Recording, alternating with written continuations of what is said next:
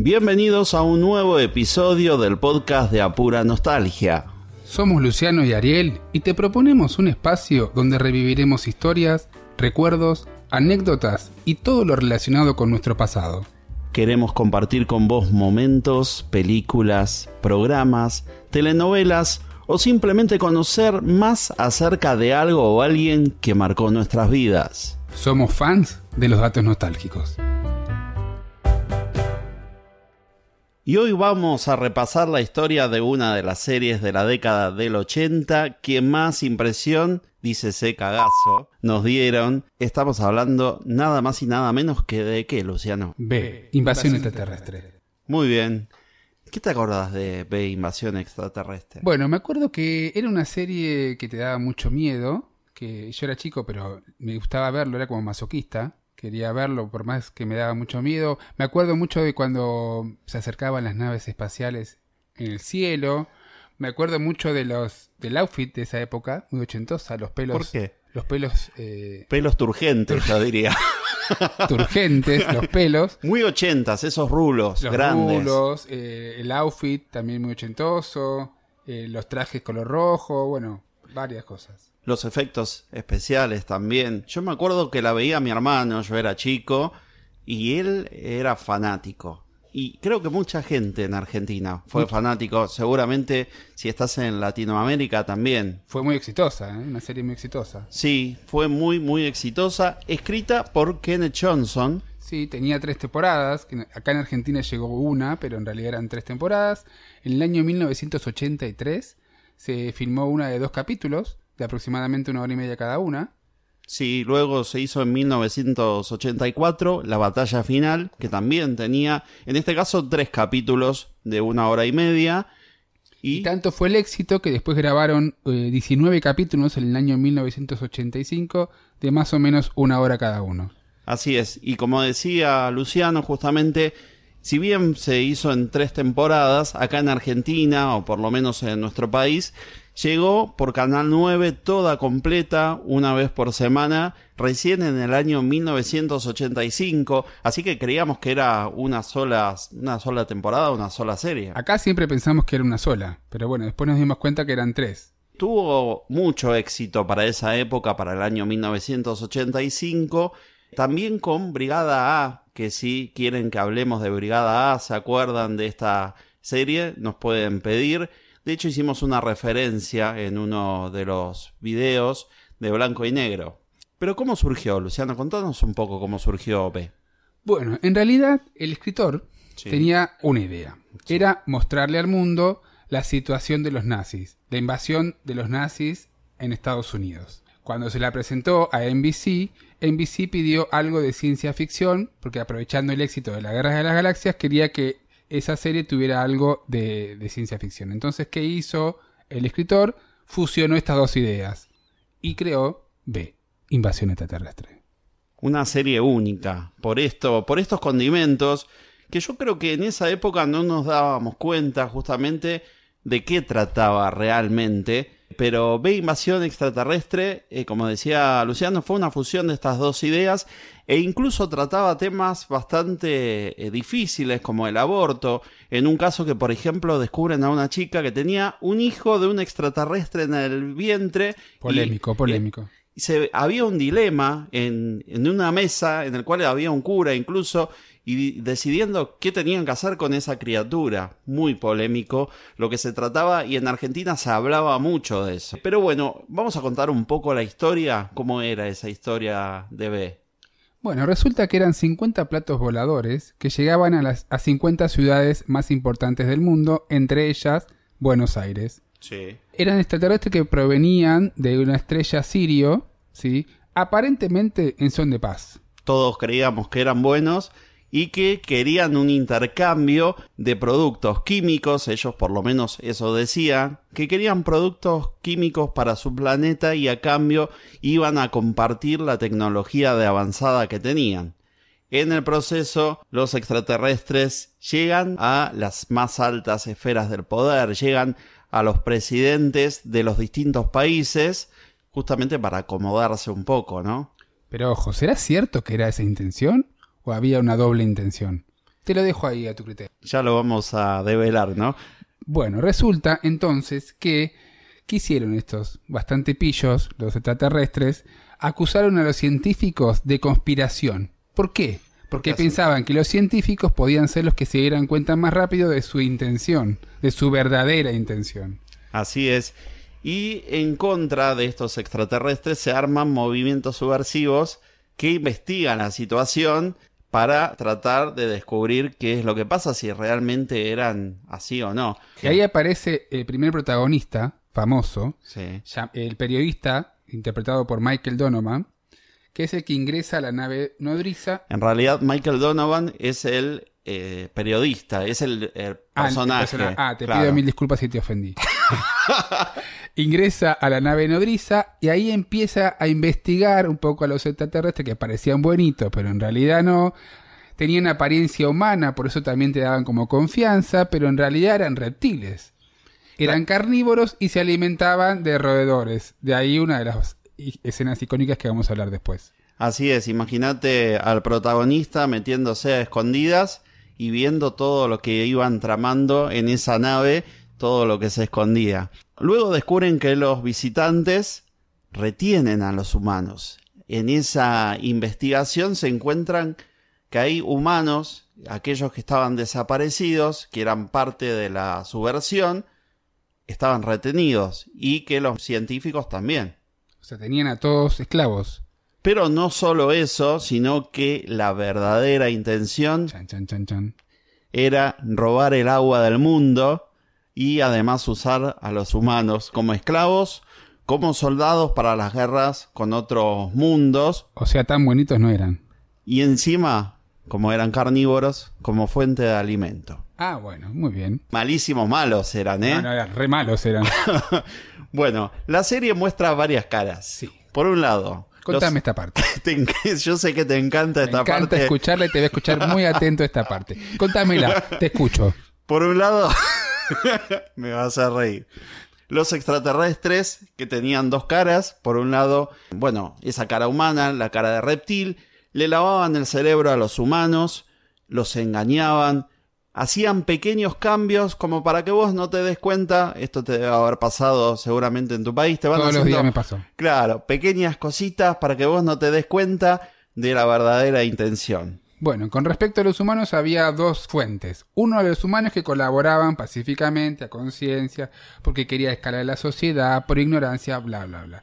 Y por otro lado teníamos a la resistencia. Sí, los subversivos lo que querían era exponer a los visitantes y, por otro lado, como siempre, están las autoridades que cuando viene el despelote, cuando viene eh, la catástrofe, desaparecen, se van. Ok, pero vayamos a lo que nos gusta, a los momentos inolvidables de esta serie.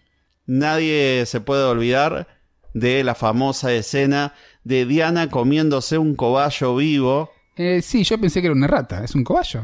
Era un cobayo, era bastante más grande, de hecho, cuando se lo lastra, cuando se lo come, se ve que se le abre la boca grande y se le, se le ensancha la garganta, era como una pelota que bajaba muy, muy impresionante. Bueno, esa era una de las escenas que me acuerdo, que las mira, la miraba, me daba mucho cagazo, pero también me daba como eh, ganas de verla. Y tenía cara de mala Diana, ¿eh? era, era, ya la veías. Una guacha tremenda. La veías y, y en esa escena fue terrible. Otra, cosa. Bueno, ¿querés decirlo todo vos? No. Otra de las escenas era muy impresionante ver cuando se golpeaban o se lastimaban, se le caía la piel de humano y aparecía por debajo la piel del reptil. Sí, hay que aclarar que cuando lo vemos hoy, los efectos eran malísimos. Sí, hoy nos cagamos de risa, pero en ese momento nos cagamos de miedo. Pero pará, vamos al momento, pero así, top, top, top. Contalo, Ariel. La parte más fuerte se llama. Nosotros le pusimos el doble parto. Ah, sí, de la nada, porque me gustó. Nuestro nombre. Lo encontrás en la parte 2 de la batalla final. Y es una chica que da a luz, todos contentos, todos felices. Qué mejor momento que el parto. ¿Qué da luz? Pará, pero da a luz, cuando da a luz, un bebé. Ah, hermoso. Lo único que el líquido amniótico era verde. Raro, raro. Cuando se lo muestran a la madre, el bebé saca una lengua tipo serpiente, cambia la cara y la madre empieza a los gritos, esto es un desastre. Pero, pero, todos pensamos que ahí terminaba, había tenido un bebé, todo divino, una lengüita media rara, pero no pasaba nada. ¿Qué pasa? La cesárea se empieza a abrir y sale de adentro de la panza el hermano gemelo reptil del bebé. Te morís. Un bebé lagarto con una cara eh, que es un muñeco. Si vos lo mirás, Bueno, hoy no- es un muñeco. Bueno, no hace falta ese dato. Pero daba miedo. Y si eso te pareció fuerte, Agarrate, Catalina, con estos datos. porque vamos a cerrar con una serie de datos nostálgicos, esos que nos gustan a nosotros y te gustan a vos. Y el primero tiene que ver con esto. Nosotros te contábamos que la historia que quería contar el escritor era un poco la historia de un movimiento similar a los nazis, pero en Estados Unidos.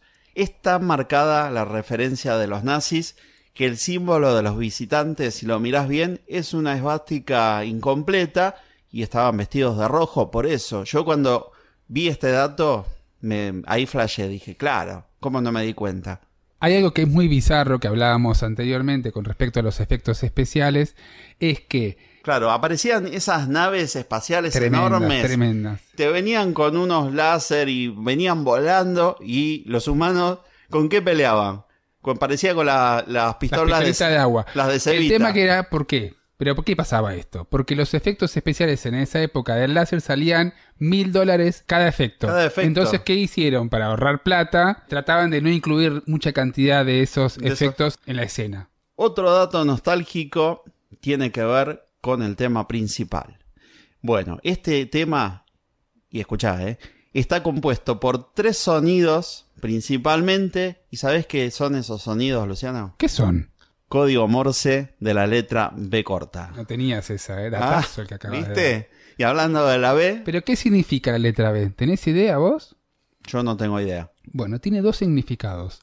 V de visitantes, por los alienígenas que ingresan a la Tierra, y V de victoria, por el grito de batalla de la rebelión. Mira vos, un datazo. Pero hablando de datos y hablando, justamente mencionamos al líder de la resistencia. El actor es Mark Singer, quien interpreta justamente a Michael Donovan. Este actor es el líder de la resistencia, Mark Singer. ¿Sabéis quién es? Mark, hermano de quién? ¿De quién? De otra actriz muy grande en los 80. Estamos hablando de Lori Singer, ¿Quién es es Lori Singer? Escucha, ¿eh? Protagonista femenina de Footloose. Ah, mira. Un clásico de esa, de ¿eh? los 80. Y además interpreta a Julie en Fame. Actriz nostálgica si las hay, o sea, está en todos lados. Así es. Película que si la querés o querés saber un poco más, podés ir a nuestro canal que tenemos un video sobre Fame y ahí vas a ver todos los detalles de esa película. Bueno, con respecto al líder de la raza re- reptiliana, no tiene nombre. No aparece en ningún momento, solamente dice unas palabras en el último episodio, o sea, totalmente misterioso. Y te tiro un dato que lo mencionaban a este, a este líder como él. Como no tenía nombre, lo mencionaban como un él. Después DC hizo una reinterpretación en dibujos de esta serie y en vez de llamarlo él, era ella. Vamos con otro dato. Y vos te preguntarás, ¿cómo terminó B? Invasión extraterrestre. Todo el tiempo me pregunto. Sí, yo me voy en a bañar y, y me pregunto, ¿qué me pasó con B? y lo pienso. Bueno, te voy a contar la historia. Dale. Después de la serie de 19 capítulos, Sí. ¿sí? querían hacer otra temporada. Pero el éxito en ese momento no era tanto que lo descartaron. ¿Qué hizo el autor? Escribió un capítulo 20 como para darle un cierre a esa serie y se los mostró a los ejecutivos de NBC. No lo aceptaron y ¿qué hizo? Renunció y se llevó ese guion para su casa y nunca se grabó. Y todos pensamos, bueno, ahora cuando venga la remake en 2009-2010, vamos a saber cómo termina. Te acordarás seguramente que hubo una remake no hace mucho que estaba encabezado por la brasileña Morena Bacarín. Bueno, ella interpreta a la líder de los visitantes. De hecho, hay un cameo, ¿no? De una de las actrices. Exactamente. Aparece Diana en esta remake para poder subir un poco. eh, El rating, El porque rating. venía media floja. venía para abajo. Sí, y hace como que es la madre de, de Claro. Morena, Sup- justamente. Bueno, Supongamos que. Diana tuvo una hija. Se llamó Morena. mala como la madre, mala como una araña. Pero la serie, la remake, no tuvo tanto éxito y para subir un poco el rating la llamaron a Diana, pero tampoco. La cuestión es que tampoco funcionó después de la segunda temporada. Pero imagino que le habrán dado un cierre a la serie. No, la cancelaron, así Ah, que nos quedamos de vuelta sin saber cómo termina la historia. Pero la tercera es la vencida, Luciano. Exactamente. El escritor, actualmente con 80 años, anunció para el año 2018 que quería hacer una trilogía para el cine. Tipo Batman. Exactamente. Quería como darle un cierre a la historia épica que siempre quiso hacer y, sin embargo, nunca llegó. Aparentemente, el guionista confirmó que la productora al final era una estafadora y había quebrado. Desastre. Una lástima, ¿no? Sí, la verdad que sí. Bueno, y ahora es el momento de que vos, nostálgico, nostálgica, nos cuentes cómo viste la serie, si la viste, si la recordás, qué personajes te acordás, escenas típicas o alguna que te haya gustado. Dejanos sugerencias o contanos sobre otros temas que te gustaría que hablemos en este podcast. Te mando besitos. Chau, chau. Si te gusta nuestro contenido y querés formar parte de esta comunidad de nostálgicos, seguinos en nuestras redes. Encontranos como arroba pura nostalgia en Instagram, TikTok y Facebook.